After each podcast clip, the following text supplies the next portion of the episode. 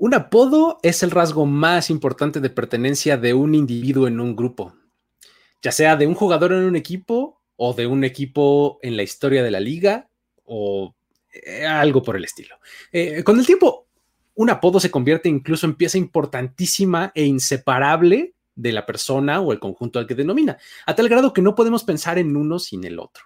Hoy, vamos a recordar algunos que son muy, muy icónicos a lo largo de la historia de la NFL, eh, que nos van a traer motes como Sweetness, uh, Primetime, The Boss, ¿no? todos ellos son súper ubicables rápidamente, ¿no? Para jugadores que marcaron época, incluso en diferentes tiempos.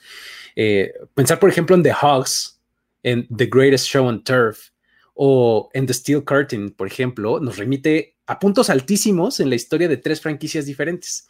Ahora, mientras que si hablamos de Gang Green o de The Monsters of Midway o del America's Team, pues nos remite de inmediato a organizaciones sin las cuales el relato de la NFL no estaría completo. Acompáñenos a revisar esta lista y la historia detrás de estos apodos aquí en Historias de NFL para decir wow. La NFL es un universo de narrativa, testimonio, ocurrencia y memorias que nunca, nunca dejan de sorprender y todas las reunimos aquí.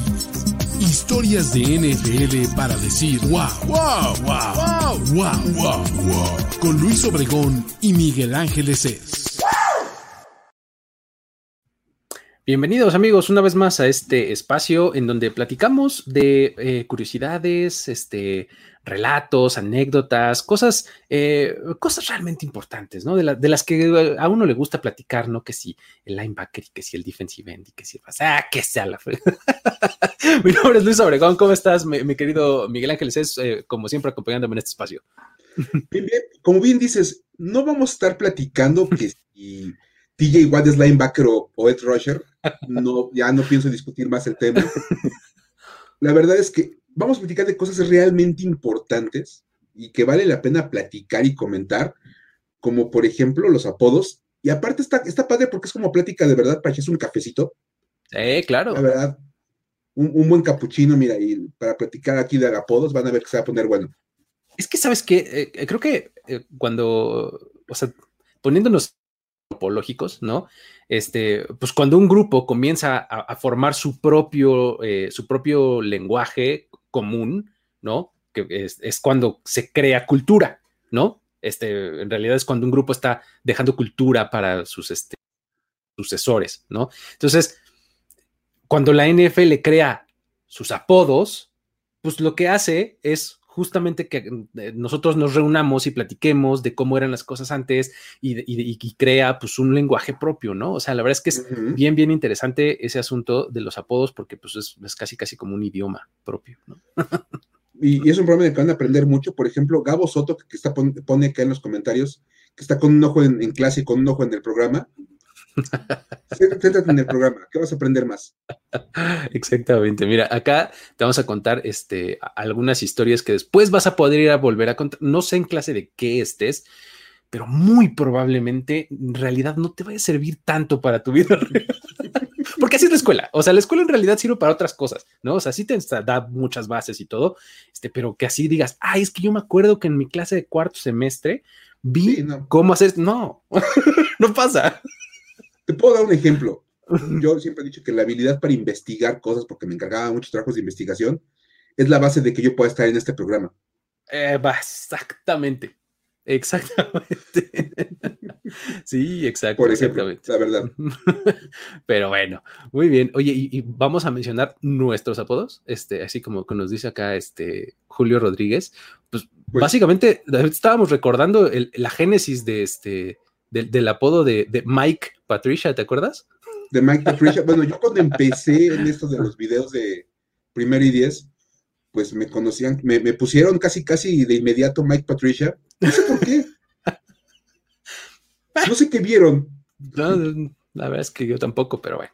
Y ahora también, ahora ya soy Fitzmagic. Exactamente. Por, cosas que van pasando ahí en cierto equipo de, de las de capital de los Estados Unidos. Exactamente. Y, la verdad es que una vez más, como siempre se los decimos en este programa, vamos a, vamos a enlistar algunos apodos eh, de la liga. Pues mira, vamos a, vamos a, ceñirnos a nueve, ¿no? Porque vamos a incluso a ponerlos en categorías. Este, pues la verdad es que si se van a cada equipo, este, pues cada equipo tiene como tres apodos, y más sus unidades, más los jugadores, más los coaches, o sea, apodos, válgame Dios, podemos encontrar cientos y miles, ¿no? Les podemos prometer que este puede ser el episodio uno de una serie como de 20, de verdad. Y eso que no estamos contando los grandes nombres como Cameron Chisman, que nos ponen uf, exactamente, sí, sí, como Divine Diablo. El apodo. Divine, Diablo. Yo, dije, el día del draft, Divine Diablo es como el nombre de una banda de metal. Sí, claro, así, ah, ¿no? Por supuesto, sí, sí, sí. De verdad. así es. Digo, creo que eh, esos nombres que son eh, casi, casi apodos y este, y los que sí son apodos y que son más o menos recientes, que son muy buenos, otros que son muy viejitos, que están muy padres, como Crazy Legs, había un tipo que se le decían Crazy Legs, está padrísimo, Dick Night Train Lane, mencionamos en otro programa. Son apodos bien Jones. Jones, o sea, eh, apodos que, que, rayan en lo obvio, como uh muy alto. O sea, imagínate que te dicen muy alto, ¿no? ¿Por qué será? ¿No? Entonces, que son como tan súper descriptivos que este, pues que luego, luego trascienden, ¿no? Pero eh, aquí nos vamos a enseñar a, tres categorías, ¿no, Mike? este, ¿Nos ayudas cuáles son las, las tres categorías que vamos a atacar? clasificamos esto en tres categorías que son jugadores, o sea, el apodo de un jugador. Vamos a dar tres apodos. Apodos de unidades, es decir, la línea ofensiva, el grupo de receptores, la defensiva, una cosa por el estilo, otros tres, y tres apodos de equipos. O sea, que el equipo se llaman así, pero todo el mundo le dice de otra manera. Exactamente. Porque está Entonces, como su mote. Ahí vamos a, darles tres de cada uno, ¿no? Y pues vamos a estar leyendo aquí todos que, por ejemplo, Billy White Shoes Johnson también es buenísimo, Omar. White Este, White Shoes, porque eh, en aquel entonces era rarísimo encontrar zapatos blancos. Este, y él era uno de los que los traía. Además, hace un bailecito padrísimo a la hora de anotar. Este, estaba, estaba muy bueno. Billy White Shoes. Megatron. Claro, Megatron, es también. Maravilloso. The Diesel, de verdad. No, es que de verdad podemos aventarnos fácil un programa de cada equipo, sacándole todos sus apodos de cada equipo y de verdad tendríamos 32 programas mínimo. The Legion of Boom. The Legion of Boom. Ah, el, este, eh, Bill, Parcells, ¿no? The, Big, Tuna. Exacto. Sí, sí, sí. Este, y ahora también están los que han surgido en primero y diez, como el mismísimo Tejidín, para, para, Alex, para Alex Smith, ¿no? Este, el, el caballero más cercano al maestro. El caballero más cercano al gran maestro, sí, todo eso, sí. El sí, Patricia. Ajá, todo eso, todo eso, la verdad.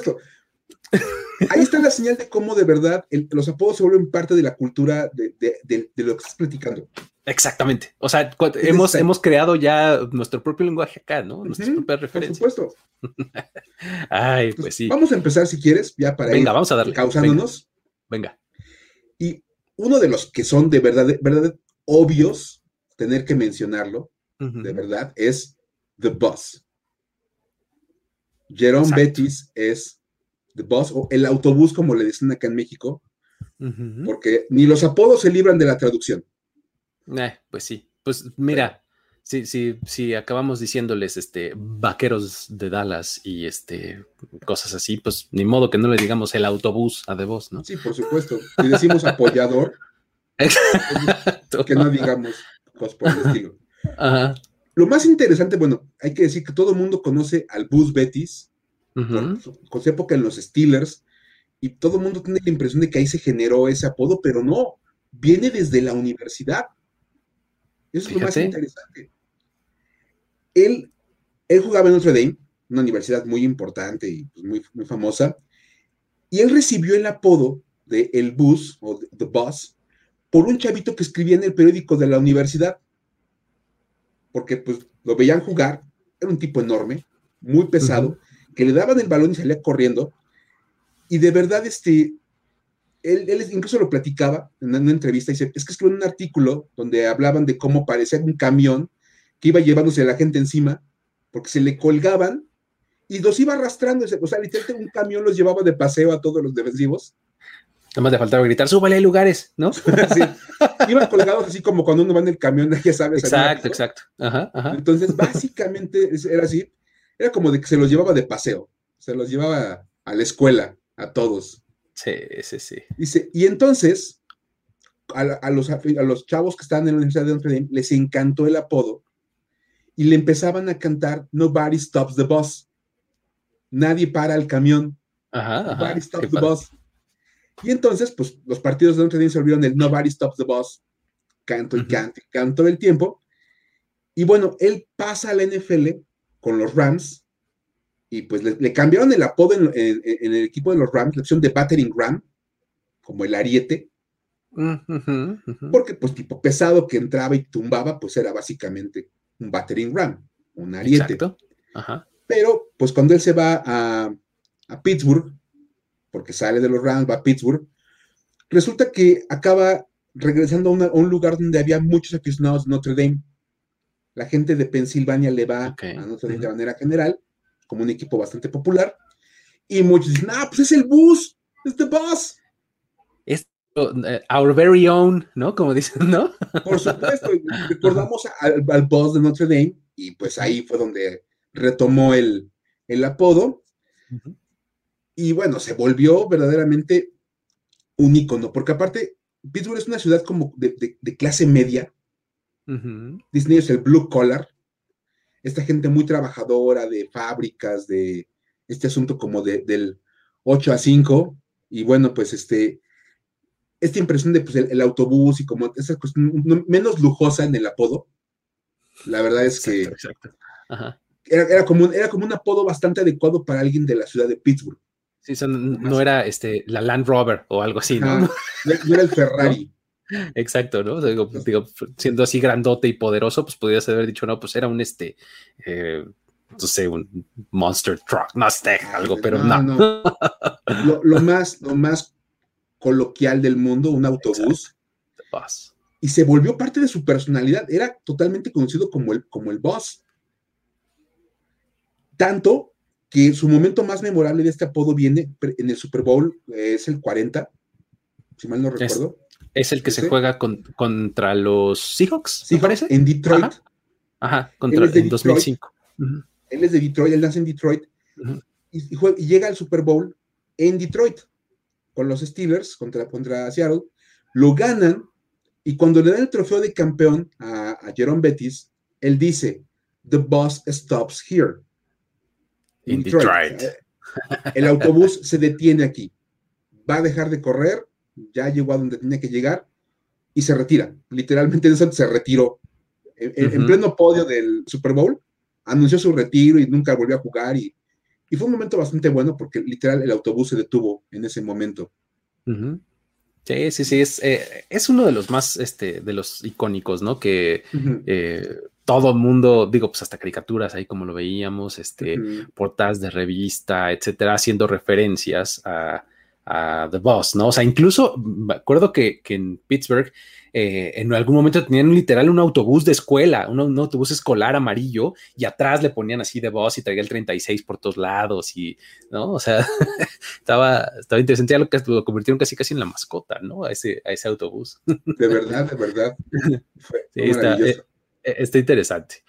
Pero otro, otro que es también este, bien icónico y que pues, la verdad es que todo mundo ubicamos es Primetime. Y así, tal cual, Primetime, ¿no? No tienes que poner el nombre, no tienes que decir nada más. Primetime. Digo, se hizo un personaje mucho más allá del jugador, ¿no?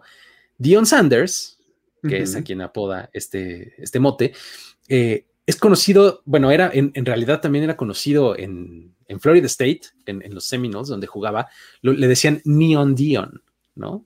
Eh, este, digamos que eh, así se hacía como llamar y pues por ser así como brillante y pues siempre fue este personajazo, ¿no? Este, pero pues bueno, el apodo más famoso pues ya venía con él desde antes porque Prime Time fue como le dijeron desde la preparatoria, ¿no? En realidad él no jugaba fútbol americano en la preparatoria, ¿no? Eh, él, era una superestrella del básquetbol en la prepa y fue su amigo Richard Fain quien después de un partido de 30 puntos en la preparatoria, le dijo, no, pues es que tú eres como ver algo en prime time, ¿no? Como no ver algo en horario estelar, o sea, así de grande y de importante, ¿no? Sí, eres el horario estelar. Exactamente, ¿no?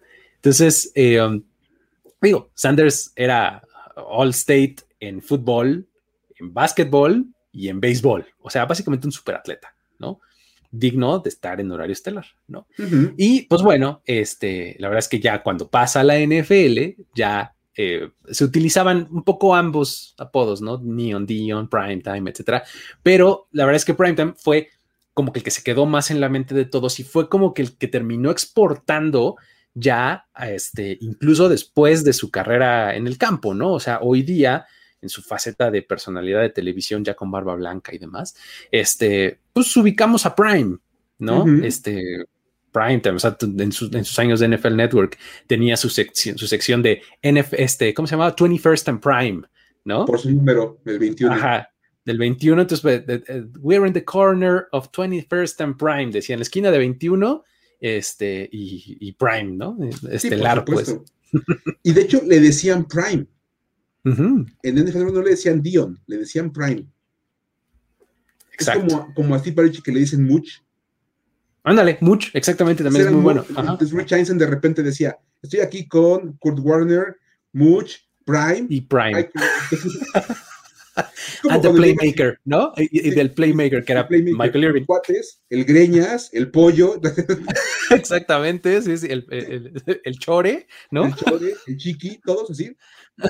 Todos, tal cual. Entonces, básicamente, este, la misma idea. Y tan espectacular era Dion Sanders, yo me acuerdo mucho de una anécdota de él previo al draft. Dicen que los, entrevistaban a los jugadores y él llega con, los Giants y, le, y le dicen, oye, queremos que te aprendas el libro de jugadas para poder hacer unas preguntas mañana. Y que agarró a Dion Sanders y dijo, una pregunta, ¿en qué posición seleccionan ustedes en el draft? Ah, tenemos el pick 10. Ah, olvídenlo, pero cuando ustedes lleguen, yo ya me fui. Gracias, ahorita no. Y me voy a molestar en leer su libro para cuando ustedes les toque seleccionar. Yo ya tengo equipo, entonces, con la pena. Sí, y, la verdad es que la NFL pasó por un montón de equipos, ¿no? O sea, lo, seleccionaron los Falcons, este, pasó a los 49ers, a los Cowboys, eh, a los Ravens, a los Redskins en su momento, este, por todos lados anduvo, ¿no? Y en todos los equipos siempre fue tremendamente bueno, porque además eso tenía, o sea, sí era un personajazo y este, y muy este, bocón, muy showman, etcétera, pero todo lo respaldaba con altísima calidad de juego en el campo, ¿no? era verdaderamente espectacular. No era muy buen tacleador, hay que decirlo, pero no, no, tenía problemas para eso, porque si lanzabas el balón en su dirección, te lo interceptaba. Era interceptado, exacto. Entonces no le importaba taclear porque realmente era, lanzas en su dirección, se lleva el balón. Exacto. Y era porque de verdad es así como imposible y era muy, muy bueno. Aparte jugaba béisbol al mismo tiempo que jugaba fútbol americano en Atlanta. Jugaba en los Falcons y en, los Braves y hubo una semana en que metió un home run y el domingo un, un despeje para touchdown y luego tuvo una intercepción y fue de es que además eso tenía también, que, era este, jugaba en defensiva, con los Cowboys jugó de receptor, ¿no? Y además regresaba patadas, ¿no? Eh, estaba muy impresionante, la verdad. Hacía de todo. Muy padre, muy padre. La verdad es que este personaje en el campo es padrísimo. Después, eh, personalmente, fue un poco cayendo en mi gracia. Este, creo que su personaje se lo empezó a comer, este, ya rayaba un poco en lo grotesco desde mi punto de vista. Pero, este, yo tengo ese bonito recuerdo de Dion Sanders. Como que, como que entrando a la zona de anotación así, con, la mano atrás. Ajá.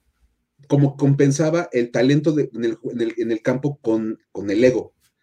Y cuando se retira, solamente le queda el ego. Entonces era como complicado aguantar. También yo tengo muchos problemas con, con Y la verdad es que ni siquiera es tan buen TV personality. Porque dijeras, es su ego y hace unas entrevistas padrísimas o tiene unos programas increíbles. No, no tanto. Entonces, este es el problema, ¿no? Pero bueno. No es, Michael Strahan, por ejemplo, que tiene mil veces más carisma.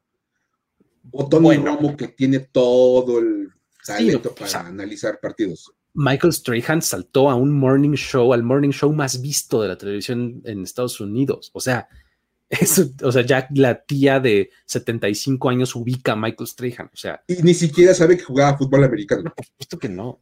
Exacto. Pero es el tipo más simpático de la mañana. O sea, de verdad, así de carismático es Michael Strahan. Algún día les platicamos de él. Sí, sí, sí. Buena historia de, Prime. Si vamos a hablar de apodos de jugadores, ya por ahí lo, ponían, este, creo que fue Luis Iván, Luis Iván Jiménez.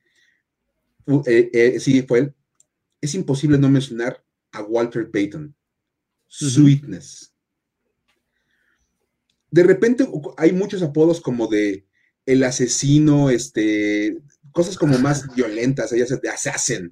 De Assassin Tatum. O Prime Time, porque era, pues, todo, todo, el lujo. Y Walter Payton era conocido como dulzura sweetness. Y lo más divertido es que no se acaban de poner de acuerdo por qué le decían así. ¿O no, Luis? Sí, esta era, era una cosa tremenda porque justo como lo decíamos en el encabezado, pues era un sweetness todo el tiempo. No importaba si estuviera dentro, si estuviera fuera del campo, si fuera con los medios, si fuera con sus compañeros, con los rivales, con todos, ¿no? O sea, estaba muy impresionante, ¿no? es que dicen que el nombre surge en Jackson State, la universidad donde él jugaba, por la manera tan genial en que corría, o sea, sweet. Era una dulzura verlo, verlo, verlo jugar, correr el balón. Y entonces le decían sweetness, al parecer, una de las teorías es que le decían así por su manera de jugar uh, fútbol americano. Pero otros alegan que le decían así por la persona tan amable y tan dulce que era fuera del campo. Eh, es que, mira, cuando, cuando piensas que hoy día el premio que le entregan a la persona más, eh, eh, ¿cómo decirlo? Sí, humanitaria, que, tiene mayor impacto benéfico en su comunidad, es decir, una dulzura de persona. Se llama Walter Payton, Man of the Year, ¿no? Este, pues resume todo, ¿no? O sea, es una dulzura. y, de verdad se, se, volvió todo un personaje dentro, dentro de este asunto, el, el nombre de Sweetness, y era genial porque era la época incluso de los Bears, que eran una defensiva súper agresiva y que eran una pandilla de criminales, los Bears a la defensiva. Y Walter Payton era el tipo más amable y más dulce dentro y fuera del campo para correr. Ve la, ve la foto en la que está ahí como en el centro arriba, cómo va corriendo, una pose perfecta de cambio de dirección. Y, y, la de abajo también me parece buenísimo porque eh, ese era otro de sus movimientos sello, que era línea de gol se la daban y brincaba por encima de las dos líneas, pero no crean que acostado, así que eh, digamos que paralelo al piso, no, los brincaba vertical, o sea, sus pies pasaban por encima de las dos líneas ofensivas, ¿no? Y así anotaba un resorte tremendo, ¿no? Sí, no, de verdad, era un jugadorazo, de verdad, de verdad. Todos los que lo vieron jugar te lo, te lo dicen y lo recuerdan, incluso hacen referencia al apodo es que de verdad le hacía honor a ese apodo de Sweetness. Tremendo, ¿no? La verdad es que cuando, este, y digo, a pesar de todo eso, era un corredor de estilo físico, pues, o sea, cuando lo necesitaba, castigaba al, defensivo, ¿eh? O sea, tenía esa mentalidad de, pues mira, va a haber golpe.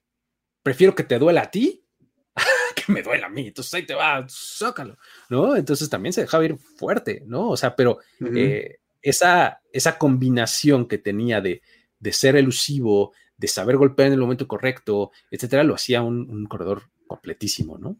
Por supuesto. Ahí está, un poco. Eh, um, ahora vamos a hablar un poquito de los apodos de las unidades, ¿no? Este, claro. Eh, unos muy buenos, la verdad, este, también muy icónicos, que representan momentos muy importantes en, las, este, en estas organizaciones que vamos a platicar. El primero es de Steel Curtain, ¿no? Eh, es eh, un, este,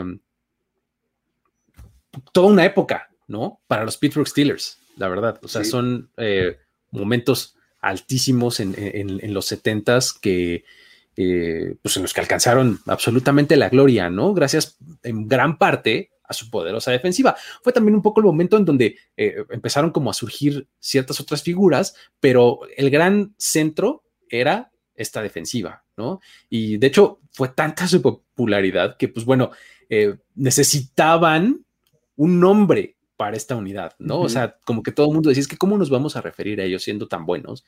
¿Cómo le hacemos, no? Entonces, empezaron a inventar los famosos concursos que ya hemos platicado en otros episodios, ¿no? De, cómo le ponemos, pues tú crowdsourcealo, ¿no? Acabo de descubrir que, o sea, todo, todos los cursos de mercadotecnia del mundo se resumen a, haz un concurso. Pregúntale a la banda. que pongan el nombre entre todos y ya, qué padre. Mira, tú pregúntale a la gente y de ahí seguro algo bueno va a salir, ¿no? a alguien se le va a ocurrir algo bueno.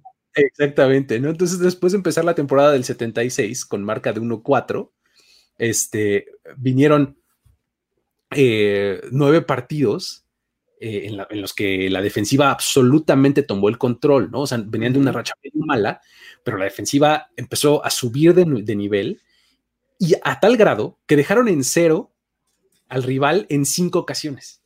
Imagínate, ¿no? O sea, así blanqueada. Y solamente aceptaron dos touchdowns y cinco goles de campo en los otros, en los otros encuentros. ¿no? Entonces, o sea, nueve partidos, cinco blanqueadas y en los otros cuatro partidos que faltaban, dos touchdowns y cinco goles de campo. Es una locura, ¿no? Entonces, eh, por algo eran como tan, tan, tan ubicados y tan, este, tan trascendentes en ese momento y todavía hasta la fecha, ¿no? Ahora, de, de sus titulares en aquel entonces, eh, ocho de ellos fueron llamados al Pro Bowl ese año y cuatro de ellos llegaron al Salón de la Fama. O sea, hoy ya están ahí. Ocho, ocho, titulares de los Steelers llegaron al Pro Bowl. Imagínate. Son once. Ubiquemos que hay once en el campo, ¿no? juegan once y a ocho los llaman al equipo de estrellas. Sí, pues imagínate, ¿no? y cuatro, de ellos, pues ya terminaron en el, en el Pro Football Hall of Fame, ¿no? Este, regresando un poco a lo del concurso que mencionábamos, fue una estación de radio que es la WTAE. Eh, fue la que organizó el concurso eh, para ponerle el nombre a la defensiva, a la, línea defensiva específicamente, ¿no? Porque como el, el, core, ¿no? Ahí estaba realmente este. Eh, sin demeritar, sí, sin demeritar absolutamente nada a Jack Lambert y a, este, a Mel Blount y a toda la gente que estaban atrás la es lo que es icónica, estos cuatro tipos, ¿no? Este, creo que eh, era lo, más importante.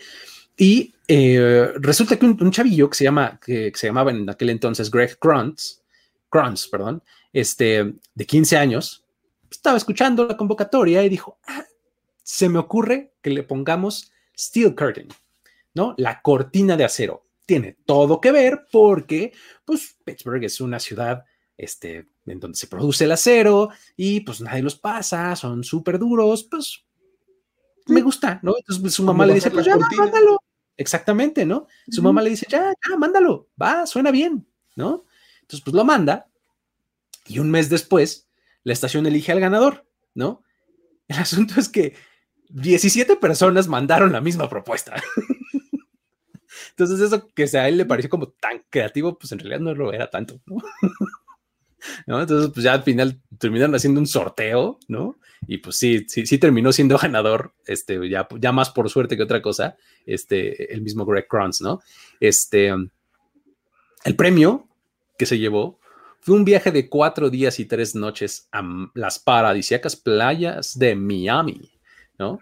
Este, eh, además de dos boletos para el partido de los Steelers y los Dolphins de esa semana, ¿no? Entonces, básicamente, eh, pues con un fin de semana pagado y unos boletitos, este, pues ya se, se, quedó eh, este, esta, casi casi esta marca, ¿no? Por, por el resto de la historia del equipo, ¿no? Y pues bueno, en realidad como, en realidad a, Greg no le emocionaba mucho el tema del viaje, ¿no?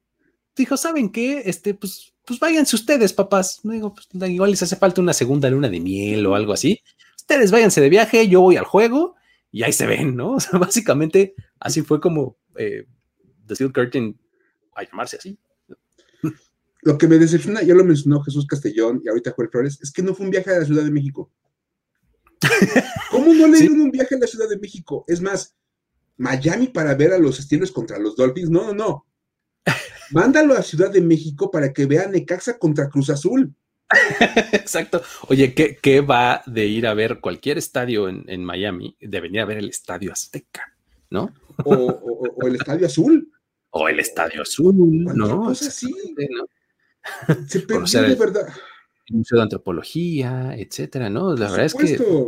Mira, este, destinos eh, hay en la Ciudad de México para turistear muchos.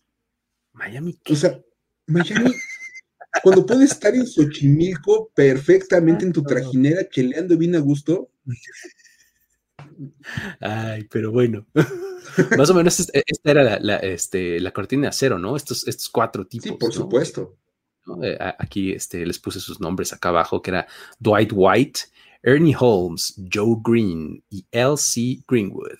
¿no? Por cierto, Joe Green era Mean Joe Green. Hablando de apodos, exactamente. Hablando de apodos, era el malvado Joe Green. Exacto, ¿no? Entonces, imagínate que te dijeran el malvado, ¿no? También ya está bastante, eh, se explica por sí mismo, ¿no? por supuesto, la verdad es que sí, también, muy bueno. Y hablando, de, ahora sí que yéndonos al otro lado de, la línea, pues va la siguiente historia, que son los Hawks. Hijo, ese también, ese me encanta. Es maravilloso y es más, por eso traigo hasta mi gorra con el nombre de los Redskins, porque es precisamente la línea ofensiva de los Redskins. Es más, es la base para que Joe Gibbs tenga tres anillos de campeón de Super Bowl sin importar a quién pusiera de coreback. Exacto.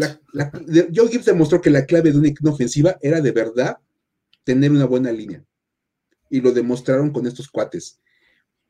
De hecho, es más, Joe Gibbs nunca tuvo un coreback ni un corredor de larga duración. Siempre eran como combinaciones que le iban llegando de momentos. La más famosa fueron Tyson y, y, John Riggins, pero no duraron mucho por la lesión de Tyson y bla, bla, bla. Lo que sí tenía era una gran línea ofensiva. Y a estos linieros ofensivos les pusieron como apodo The Hawks o los cerdos, cortesía de su coach de línea, Joe Bugle.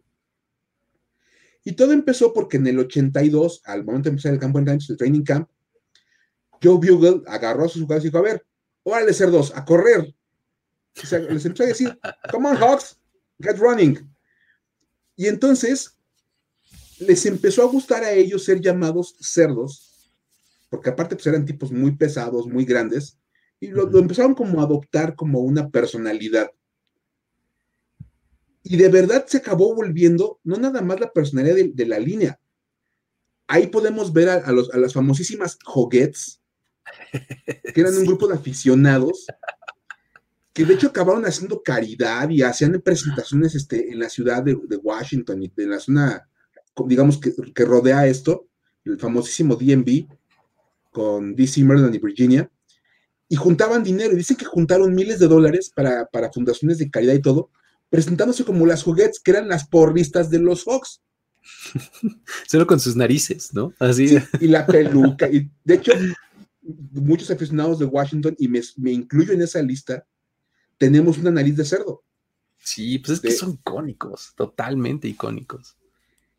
Y bueno, nada más hay que decir que la, NFL de esa época, los, los dineros ofensivos sí eran pesados, pero no eran tan pesados. Sí, sí, sí, exacto. Sí, sí. por, eso me gustó poner este, este grafiquito de abajo a la derecha para que veamos las medidas un poco, ¿no? O sea, y ahorita platicamos de lo actual, pero dale, eh, Mike.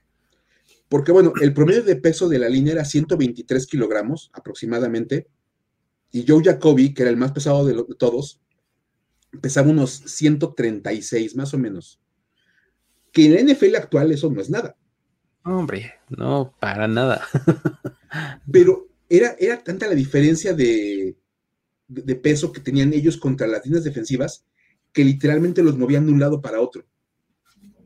Y generaban huecos por todos lados. Y bueno, el grupo original, hay que decirlo porque ahí los podemos ver, son este Joe Bostic, Bruce Green, Mark May, Joe Jacoby y George Stark, además del guardia suplente Fred Dean y los alas cerradas Don Warren y Rick Walker. Es oficialmente el grupo de los Hawks. Ok, ok, ok. O sea, más, un poquito más allá de los cinco linieros titulares, ¿no? Tenían al swing guard, digamos, y a un par de tight ends, exacto. De repente hubo algunos cambios, llegó, por ejemplo, Mark Schelleret, llegó Joe Jack, este, Jim Lachey, algunos linieros que se fueron integrando porque había cambios, se retiraban unos, lo que tú quieras, y mantenían el nombre de Hawks porque se integraban perfectamente en el sistema. Por ahí Randall McDaniel fue seleccionado por Washington y también fue un Hawk un tiempecito, luego se fue a Minnesota, donde hizo una carrera maravillosa. Y bueno, hay que decir que de ellos, Joe Bostic, Ross Green y eh, Warren fueron los únicos que sontieron toda la estancia de, Joe Gibbs, como del 82 al 91, 92, y ganaron tres Super Bowls. Lo que mencionabas, ¿no? Eran como la clave de ese equipo super ganador, ¿no? De aquel entonces. Miren, Doug Williams en un Super Bowl con Washington. Exacto. Con Timmy Smith de corredor, nadie se acuerda de Timmy Smith. Y, años después, Mark Ripien y Ernest Biner, que era un corredor veteranísimo, eran la dupla coreback corredor en Washington y era un equipazo. Sí. De verdad, uno de los mejores equipos de la historia, el de Washington del 91.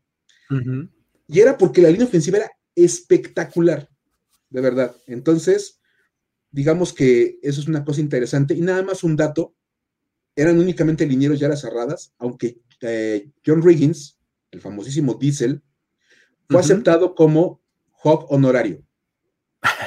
eso es todo. Lo aceptaban. Y Joe Theismann siempre pidió ser parte del equipo de los Hawks y nunca lo aceptaron. Nah. Y dicen que una vez lanzó un, bloqueo muy bueno en un partido y así como que bloqueó bien padre Joe Tyson y dijo, bueno, soy el Piglet. y le dijeron no. Y el argumento que dio Joe Bugle es, nunca vamos a tener un coreback como Hawk porque no golpean los trineos de bloqueo. Ande, mira. Ahí es donde pintamos la línea. Sí. si le pegas a los trineos de bloqueo, entonces a lo mejor pudiera ser honorario. pero un coreback jamás lo va a hacer nada más como, como historia es buenísima, la verdad. Sí, sí, sí. Muy bien. ¿Y la otra este, de otra unidad? Tremendamente, ¿no? Eh, buena, los Hawks.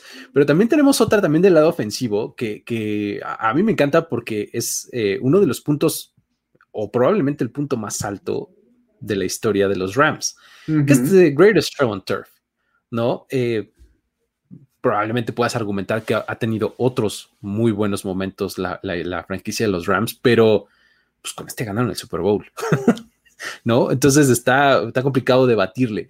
Este, The Greatest Show on Turf era eh, aquella, eh, aquel, aquel momento entre el 99, 1999 y el 2001, ¿no? Eh, que en aquel entonces tenían una ofensiva, bueno, súper explosiva, ¿no? De altísimo octanaje, pases súper largos todo el tiempo. Eh, digo, muy, muy interesante. Siempre comandados por Kurt Warner, ¿no? Aunque, cabe decir que Kurt Warner como que no estaba tan dentro de los planes originalmente. ¿No? En algún, en algún momento que en otro programa les contamos un poco de su historia particular, ¿no? De cómo eh, se desarrolló y demás, pero un poco para recapitular brevemente, Kurt Warner tiene que ocupar el puesto de Trent Green, que era quien en realidad eh, Dick Vermeil, que era el head coach, eh, tenía en mente para ser el, el quarterback titular, ¿no? Y pues, bueno, después de su lesión entra Kurt Warner y pues junto a un grupo de jugadores que tenían este nombres como Marshall Falk como corredor, ¿no? Que pues además de ser corredor tenía unas manos impresionantes y corría rutas de receptor y era súper elusivo, etcétera. Eh, Además tenía receptores como Isaac Bruce y Terry Holt, ¿no? Que eran como sus dos principales, ¿no? Y a los que todo mundo recordamos. Pero también estaba por ahí el mismísimo Ricky Pro, ¿no? Por supuesto. Que, que, es como el, proto slot, ¿no? de, esta primera figura. Primeros inicios de. Sí, de, estos, de estos primeros jugadores que se desempeñaban en el slot, siendo un poquito más chiquito, de muy buenas manos, de buenas trayectorias en corto y blanco, además, ¿no? Ricky Pro. Este. Y pues bueno, la verdad es que, digo, ver a la ofensiva de los Rams era este, una, una cosa impresionantísima. O sea, de hecho, lo que se decía mucho es, es que ver esta ofensiva debe de ser el mejor show sobre la tierra.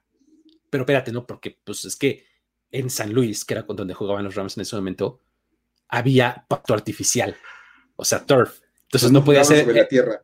No jugaban, no era sobre la tierra, sino sobre el turf. ¿no? Entonces era The Greatest Show on Turf en vez de On Earth, ¿no? Por supuesto. Eso le hacía más divertido todavía, de verdad. sí. La verdad es que cuando piensas, es que somos el, Greatest Show on Earth, no, on turf, porque jugamos on turf. En pasto artificial. Era el show más grande en pasto artificial. Exacto. Por eso cuando iban a Chicago y a cosas así no lo hacía también. Pero era una ofensiva verdaderamente espectacular, de verdad. O sea, eran, eran un auténtico show. aparte el uniforme era precioso, la verdad es que... Eh, fue justo en, en, este momento, todavía el primer Super Bowl, eh, los primeros años tenían el anterior, el azul con, los, eh, con los cuernos amarillos y las franjas amarillas. cambian a este dorado con azul marino, bueno, más al revés, pues, azul marino con, con dorado, y este, justo en esa misma época, ¿no? Y, siempre bajo el mando de Dick Vermeil, como ya les mencionaba hace un momento que termina ganando el Super Bowl. Y Mike Martz, a mí Mike Martz se me hace que es como medio olvidado en esta historia, ¿no? Así como Ricky Pro, que es este, nuestro proto slot wide receiver, Mike Martz era el coordinador ofensivo de aquella, de aquel show, ¿no? Y, poco se le recuerda y pues la verdad es que luego ya lo que hace después en su carrera, que es ir a dirigir a Chicago y demás, pues ya como que palidece, pero la verdad es que hacía un tremendo trabajo en este equipo. No, es que de verdad tenía muchísimas opciones. Nada más cuando eres coreback y puedes darle el balón a Marshall Polk o lanzarle un pase a él, o a Torrey, Holt, o a Isaac Bruce, o hasta Ricky Provel, de verdad tenías como demasiadas opciones. Era, un auténtico show lo que podía hacer Kurt Warner ahí. Y esas fueron las unidades, ¿cierto, Luis? Así es, así es. Vamos, ¿qué te parece con equipos? ¿No? Venga. Va, va. Venga. ¿Qué, ¿Qué, te parece empezar en Nueva York? ¿No? Por decir algo. Por decir algo, no hemos hablado mucho de gente de Nueva York, pero vamos a hablar del otro equipo de Nueva York. Porque tristemente, pues la historia de los Jets básicamente es ser el otro equipo de la ciudad. Porque los Giants llegaron primero, porque tenían más éxito que los Jets, porque eran, pues a fin de cuentas, siempre tuvieron como un paso adelante, históricamente hablando, contra los Jets. Y es más, tristemente el apodo de Gang Green que es el apodo que tienen los Jets como equipo, es un poquito como producto del apodo de los, de los Giants, que les decían Big Blue. Entonces tenías que usar un color, ¿no? Porque los Jets de los Giants son azules. Exacto. Entonces son Big Blue.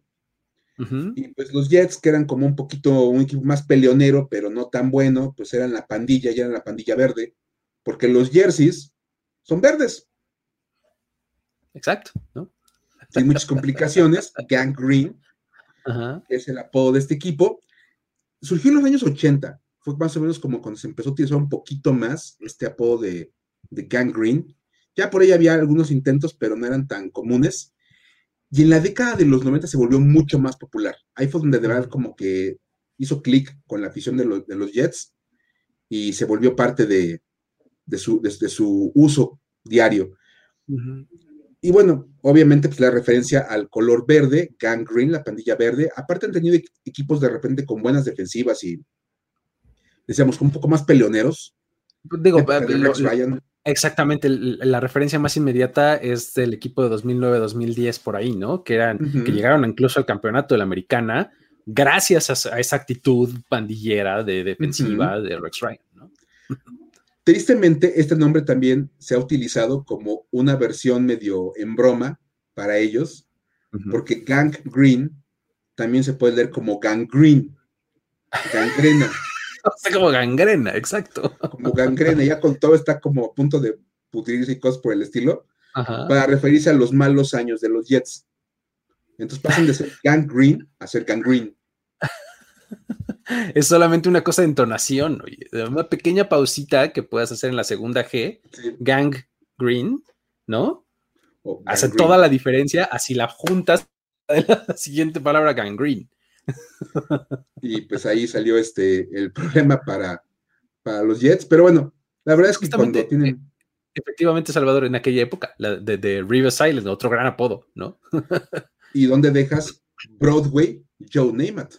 Broadway Joe, exactamente, que lo veíamos este acá en este en el gráfico este está un poco más chiquito pero este de la del lado izquierdo es como un póster en donde quieren como poner todos sus este todos sus logros o algo así no y en, ahí junto al Lombardi dice Broadway Joe no este New York Football hasta abajo vienen los jerseys retirados y demás es como pequeña infografía de la historia de éxito de nada más nada más no mencionen que del lado derecho arriba de New York Sack dice Sam Darnold Ah, sí, exactamente. Sí, sí. Pues es que. Nadie, ve, ese rincón y ya eres. pues sí. Fuera de eso todo bien, ¿no? hablando de grandes nombres de equipos, para referirse a todo el equipo, Luis, sí, ¿qué sí, puedes decir del que sigue? Este eh, es, es, buenísimo. Sale a cada rato, pero pues es que así de, de este de importante es el equipo de The Monsters of Midway, ¿no? Eh, todo el equipo de los Chicago Bears es conocido como The Monsters of Midway, ¿no? Es eh, una cosa que, pues la verdad es que hasta ni siquiera es específicamente de ellos, les cayó un poco de herencia, ¿no? Sí. Eh, en realidad, Monsters of Midway eran otro equipo en esa misma ciudad que se trataba de la Universidad de Chicago. Ese equipo ganó siete títulos del Big Ten y dos campeonatos nacionales entre, el, entre 1899 y 1924. O sea, hace añales, ¿no? Hace 200 años, casi 100 años, 100 años, 100 años. Este, um, eh, el término de Midway, ¿no? Pues viene por una, por, como una región en realidad, ¿no? Es el Midway eh, Plaza, que es eh, una calle en el campus de la universidad, ¿no? Okay. esa calle une a Jackson Park con Washington Park, ¿no? Este es una, una, calzada por ahí, ¿no? Y este, por eso los jugadores justamente eran conocidos como los monstruos del Midway, ¿no? Pues verlos paseando por ahí en este, dentro del campus, en esa calzada, grandotes uh -huh. y demás, pues eran los monsters of Midway, ¿no?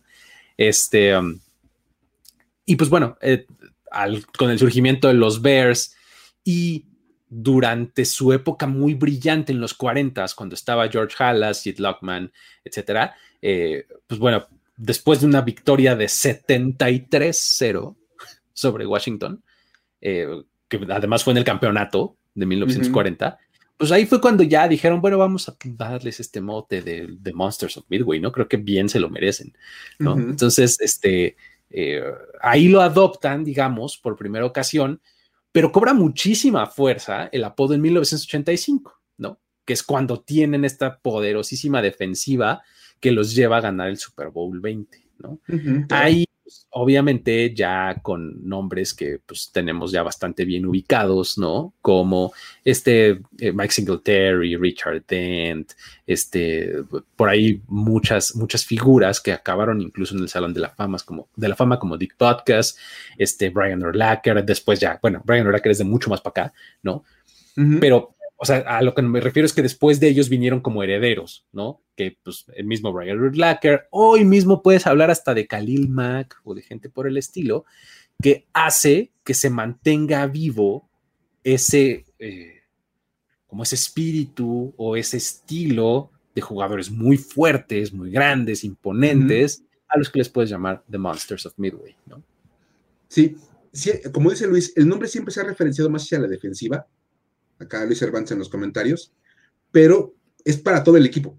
El nombre sí. originalmente es para todo el equipo, pero es gran parte, bueno, si eres, un, si eres un, un, equipo de monstruos es porque defensivamente eres muy bueno y siempre han tenido como jugadores defensivos, vamos, ya les platicamos aquí de Dick Butkus, uh -huh. desde Dick Butkus hasta Khalil Mack, pasando por Richard Dent, Mike Singletary, Brian Urlacher, siempre han tenido buenos jugadores defensivos. Y ha sido uh -huh. como gran parte de este asunto de, de este mote. Sí, y, y, efectivamente, digo, puedes hablar de William Perry, William, el refrigerador Perry, pues uh -huh. era ofensivo y también era un monstruo, ¿no? Entonces, sí, cuando eh, creo que este, este, este equipo, o este mote, mejor dicho, sí se refiere al equipo, no, uh -huh. no nada más a la defensiva. Resulta que el equipo tiene una identidad históricamente defensiva, ¿no? Creo que sí. ahí es donde, donde puede es haber como, como confusión. Todo, todo, como que todo congenia, porque a fin de cuentas tu imagen va con el lado defensivo, son unos monstruos. Entonces, vamos, todo el equipo es conocido así, y pues así son conocidos. Y, bueno, hablando, pasemos a un nombre bastante controversial, Luis. Ajá. Porque ese sí es como bastante controversial. porque los aficionados de ese equipo están todos de acuerdo en que así son. Nadie más está de acuerdo en que así se llama. Exactamente, solo los fans de Solo los fans de los Cowboys están de acuerdo en que son America's Team. Los otros 31 equipos dicen no es cierto. dicen, ay, por favor. Es más, yo ni quiero platicar esta historia, Luis, platícala tú. sí, porque ya me enojé, ¿no? Mira, básicamente, básicamente esta es la contrallave, digo, porque tú ya hablaste de tus Hawks, ¿no? De, ay, sí, ¿no? Me parece Ahí bien. va el mío, ¿no? ¿No? en realidad, este, este mote de, America's Team eh, viene, eh, um, viene del 78. Eh, y se lo debemos a NFL Films, como tantas otras cosas en, este, en esta vida, ¿no? En esta vida de, NFL y de conocimientos de, NFL, se lo debemos a NFL Films. NFL Films en aquel entonces, cada año publicaba un video que era de highlights de la temporada, ¿no? Este, como por equipo, ¿no? Tratando de resumir qué era lo que había pasado, ¿no? Eh, en aquel entonces Bob Ryan era el filmmaker o el director o el productor pues de este, de este, de este documental y eh, um, estaba trabajando de la mano del director de PR de los Cowboys, ¿no? Este, y, y, este video se produce terminando la temporada en la que pierden el Super Bowl 13 contra los Steelers. Entonces, resulta que pues están pensando en esto y, dicen, ¿cómo le hacemos? Este, tú ves el, documental y, Bob Ryan dice que no sabía cómo, cómo enmarcar esta temporada en la que un equipo muy importante como son los Cowboys, este, pues vienen de perder el Super Bowl, ¿no? Entonces, muestran un pizarrón ahí de ideas y de un montón de diferentes nombres que le querían poner a este, a este documental y el más cercano a, quedarse como el finalista era Champions Die Hard. Es, así se iba a llamar en vez de America's Team, ¿no? Es el, documental. Entonces, cuando llegan con Sable a, venderle la idea, dicen, no, es que sabes que no me gusta que prácticamente estés matando al equipo como que die hard. no, pues no, como que los matas, no, no, no, síganle pensando, ¿no? Entonces se vuelven a encerrar y entonces eh, lo que hacen es encontrar un, mote en el que eh, destacara esta gran popularidad de los Cowboys, porque los Cowboys eran un equipo, y siguen siendo un poco, eh, un equipo en el que tú ves afición por todos lados, ¿no? siempre encuentras aficionados en todos los estadios a los que van como visitantes y además siempre están en televisión nacional, ¿no? O sea, en aquel entonces eran el segundo juego del double header de ABC, hoy día son el de 3.25 en Fox, este, o sea, el horario estelar, estelar, estelar, no crean nada que es 7.25 de la noche, no, no, no, no, no, el estelar de verdad es 3.25 de la tarde, ahí es donde están los ratings fuertes, y chequen cuántas veces están los Cowboys jugando ahí, ¿no? Entonces, es al equipo al que más gente ve al que más gente ama y al que más gente odia, ¿no? Entonces, por estar tan presentes en, la mente de las personas, eh, es que eh, Bob Ryan termina con esta idea de, pues es que pues son un equipo nacional, ¿no? Solamente lo podemos equiparar con dos equipos, se le viene a la mente a él. Eh, es lo que él dice, no, no, no son palabras mías. Dice, solamente podemos equiparar a los Cowboys con los Yankees de Nueva York y con Notre Dame. ¿No? Que son los dos equipos nacionales, en realidad, que todo el mundo ubica, ama, odia, conoce, ha visto, etcétera, ¿no? Entonces, terminan eh, poniéndole al equipo, digo, perdón, al, documental America's Team, ¿no?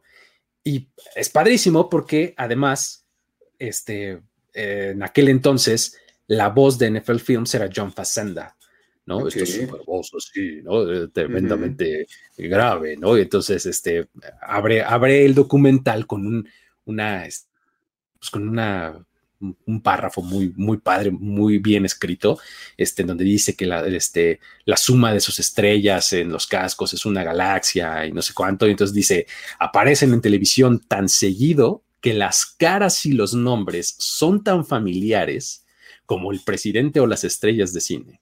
Son los Dallas Cowboys, America's Team, ¿no? Entonces, y sale así grandote el, este, el, nombre en, en la pantalla full y pues desde ahí, pues el, el, el apodo agarra fuego, básicamente, ¿no? O sea, eh, de esas cosas pues, que pegan, ¿no? Eh, para NFL Films. Este, todo el mundo les empieza a llamar así, America's Team, America's Team, America's Team.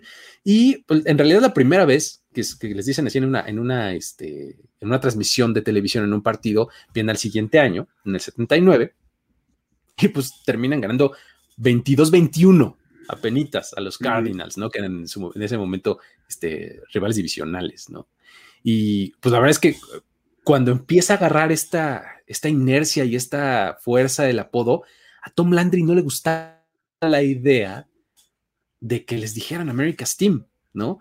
Porque pues eso solamente les prendía fuego a los rivales, ¿no? O sea, como que America's Team, o sea, es gay, porque nosotros, ¿qué onda, no?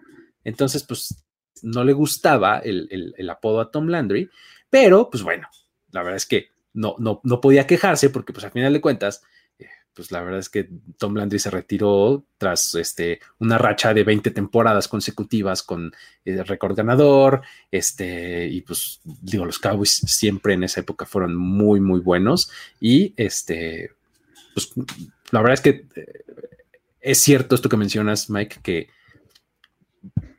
tú googleas America's Team y te vas a encontrar memes que ridiculizan el hecho de que America's Team, de que los Cowboys son America's Team, y montones de artículos que dicen que los Cowboys ya no son America's Team. Ahora es Feeling de Blanc, quien tú me digas, ¿no?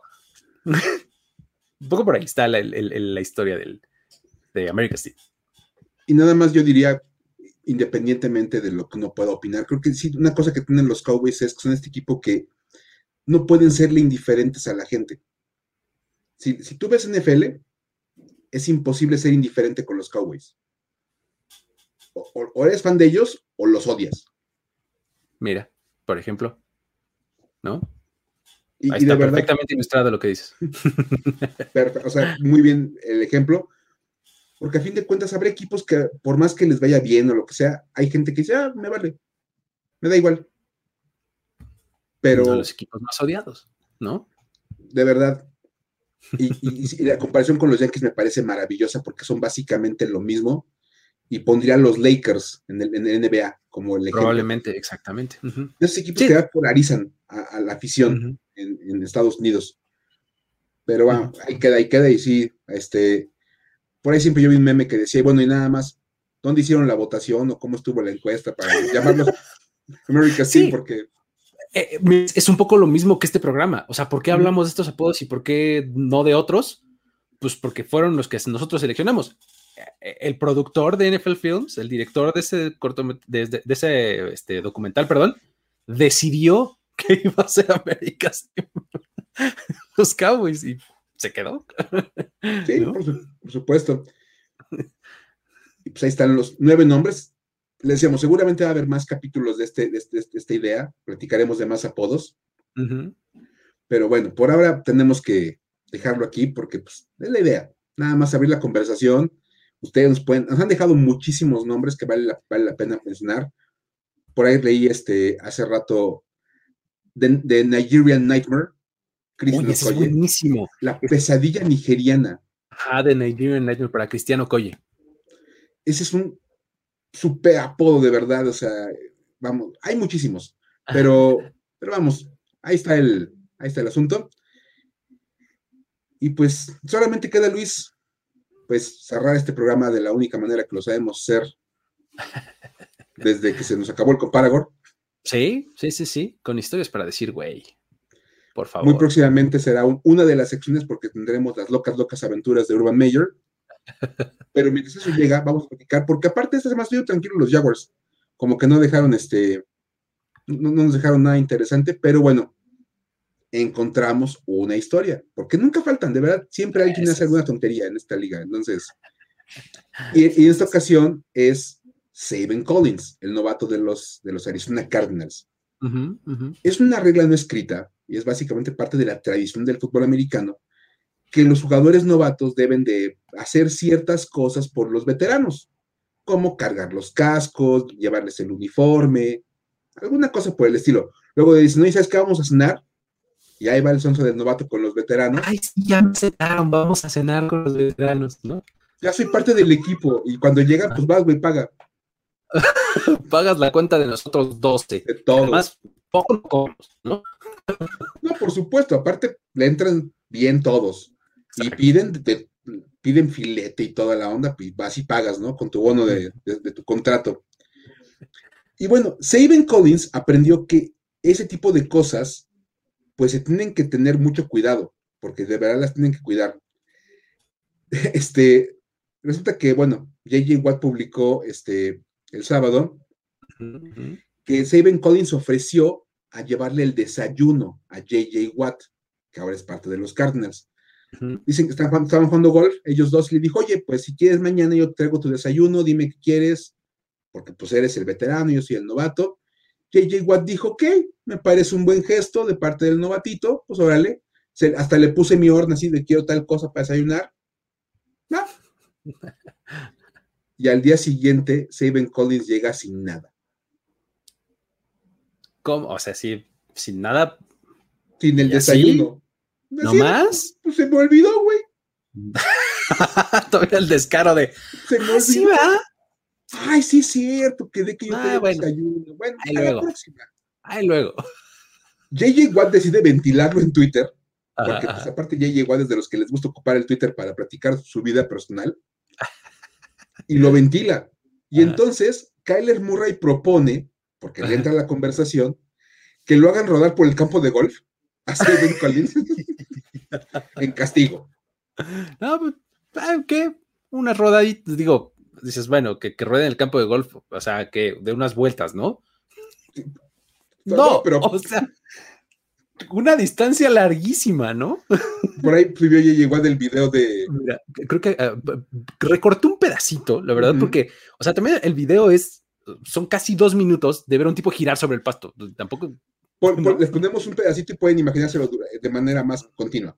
Exacto, ¿no? Mira, aquí, aquí va. Yeah, you got it. Are you kidding me? Roll through shit water. You got it. you got like 10 more yards. Just get to the edge of the fairway. You're good. Get to the edge of the fairway. Te voy a echar un poquito de porras, ¿no? Sí, claro, Dame 10 yardas más, por favor. Dame 10 yardas más. ¿no? I'm rolling shit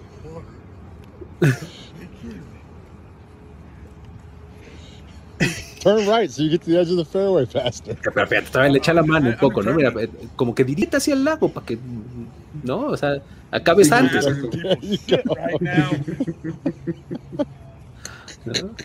Sí, está muy buena onda, la oh, verdad. Good job, Rook. Good job. There you go. Be careful standing up. Sí, pero, pero, aguas cuando te pares. Con cuidadito, ¿eh? no te vayas a. Entonces, obviamente, pues la humillación de que aparte lo grabaron y lo subieron a Twitter. Y de Andre Hopkins, que también es parte de los carnes, dijo: Oye, y aparte yo también quisiera mi desayuno.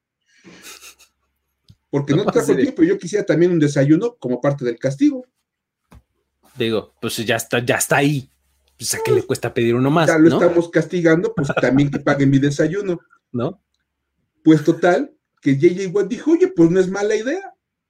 Me debe un desayuno, ya pagó el castigo que le, que le puso Kyler Murray, y encima que le pague el desayuno a DeAndre Hopkins. Total que al final de cuentas, sí lo hizo. Ahí está este Saban Collins. Estaba DJ Watt con todas, todo. Aparte, ve nada más el montón de cosas que lleva en las manos que se ve que lleva como toda la orden que sé cuánto le pidieron. Ah.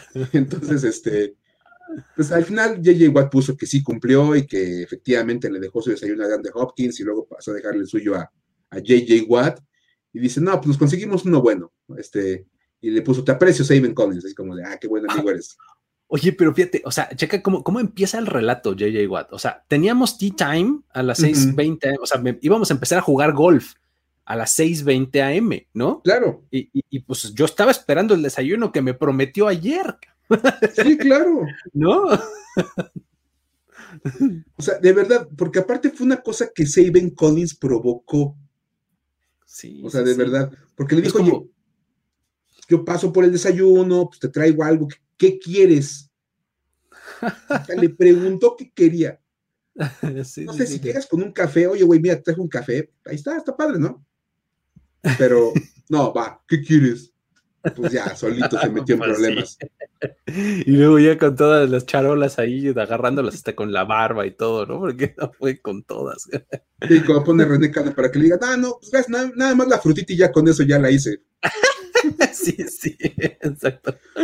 Como, uy, no, esta, no, sabes que ya nada más la fruta y ya con eso ya para, para llegar ligero al entrenamiento. Exacto.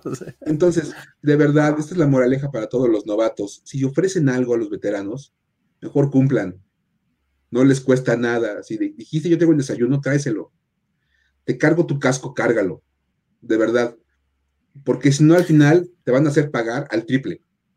Sí, sí, sí, sí. o sea, digo, la verdad es que, digo, sobre todo porque eh, eventualmente te van a pedir algo, te van a hacer algo y demás. Si tú vas a levantar la mano, pues, cúmpleles, ¿no? Por supuesto. Entonces, pues, no, aparte te van a ventilar en redes sociales y todos nos vamos a enterar de lo que, de lo que no hiciste y vamos a decir, güey, la verdad. Sí, sí, sí. Pero pues. y, y, hay veteranos mucho más manchados con los novatos. O sea, te digo, ah, estuvo solo. sí, sí, sí. Lo hicieron girar un poquito y pues a final de cuentas lo hicieron cumplir con su palabra, que él mismo se comprometió. Nada más. ¿no? Pero pues ahí pregúntale a Tim Tebow cómo le cortaron su pelo de fraile, por ejemplo, cuando llegó a Denver. Sí, por supuesto. No, y de verdad, por ejemplo, alguna vez vi a un liniero de ofensivo novato que llevaba en, sobre de él como 14 hombreras. Sí, bueno, encima de otras puestas. Encima de otras, como sillas apiladas de esas de fiesta y, y todo el montón de cascos. O sea, de verdad, llevaba mil cosas o insisto, esa de la, vamos a cenar toda la línea defensiva o la línea ofensiva contigo, y llegan 10 tipos de 150 kilos de, piden filetes, piden champaña, y al final es, ah, este, este güey paga. Exacto. Así de, no manches. Pero te agarran en el momento, o sea, de, oye, vamos a cenar todos, se van, y en el lugar es de, ah, pues tú pagas porque eres el novato. Sí, sí, sí. Y se levantan de la mesa y te dejan. Sí, pues con permiso, bye, o sea, adiós. Entonces, pues de verdad, hacen, ese, hacen ese tipo de cosas. pues sí. Pero bueno, la verdad es que eh, buenas historias, insisto, eh, insistimos, este eh, programa da para como para 20 partes o, más, ¿no? Fácil. Este, pues ya en algún momento haremos otro, ¿no? Ya tenemos en la lista de secuelas ya como cuatro programas, creo, o algo así de este, de un día vamos a hacer la segunda parte, un día vamos a hacer la segunda parte, ya pronto yo creo empezaremos con las segundas partes, ¿no? Este, mientras tanto, eh, no, no, dejen de, suscribirse a este uh, primero y dice aquí en YouTube, darle like a este video, comentar acá abajo. Eh, muchas gracias a todos los que están aquí eh, en mm. vivo platicando con nosotros. Buenos comentarios, como siempre, buena plática. Y pues nada, si, si, si es su interés, si es este, eh, su preferencia, también pueden hacerse miembros de nuestra comunidad en YouTube para tener ciertos accesos especiales, como ciertos videos en, vivo, eh, alguna programación exclusiva que estamos este, sacando también eh, en este momento, se llama la NFL de nuestros papás, en donde hablamos este, largo y tendido sobre historia de la NFL en ciertos momentos padres e interesantes con entrevistas y invitados y demás. Y pues nada, con eso cerramos esta emisión de historias de NFL para decir, wow, mi querido Mike. Pues sí, la verdad estuvo muy bueno y, si ya en algún momento no muy lejano les empezaremos como a cumplir con las segundas partes, todos estos especiales. Tenemos de nombre de equipos, de leyendas que no ganaron el Super Bowl, hay montones. Ya les pagaremos muy, muy pronto, seguramente van a ver. Exacto, exacto. Pero bueno, ahí, estén pendientes porque además, conforme vamos platicando, ay, esto da para un programa y la lista de programas por cada vez es más larga. Entonces, por eso es que a veces las, las secuelas tienen que esperar un poquito, ¿no? Pero bueno, este, ya estaremos eh, lanzando alguna que otra por, en, las siguientes semanas. ¿Vale? Eh, con eso nos despedimos, mi querido Mike. Hasta luego. Eh, pasen un resto de semana interesante, un buen fin de semana y nos vemos el próximo martes. Saludos. Esto fue Historias de NFL para decir wow, wow, wow, wow, wow, wow, Los relatos y anécdotas de los protagonistas de la liga directo a tus oídos. Con Luis Obregón y Miguel Ángeles E. Voz en off, Antonio Sempe. Una producción de primero y diez.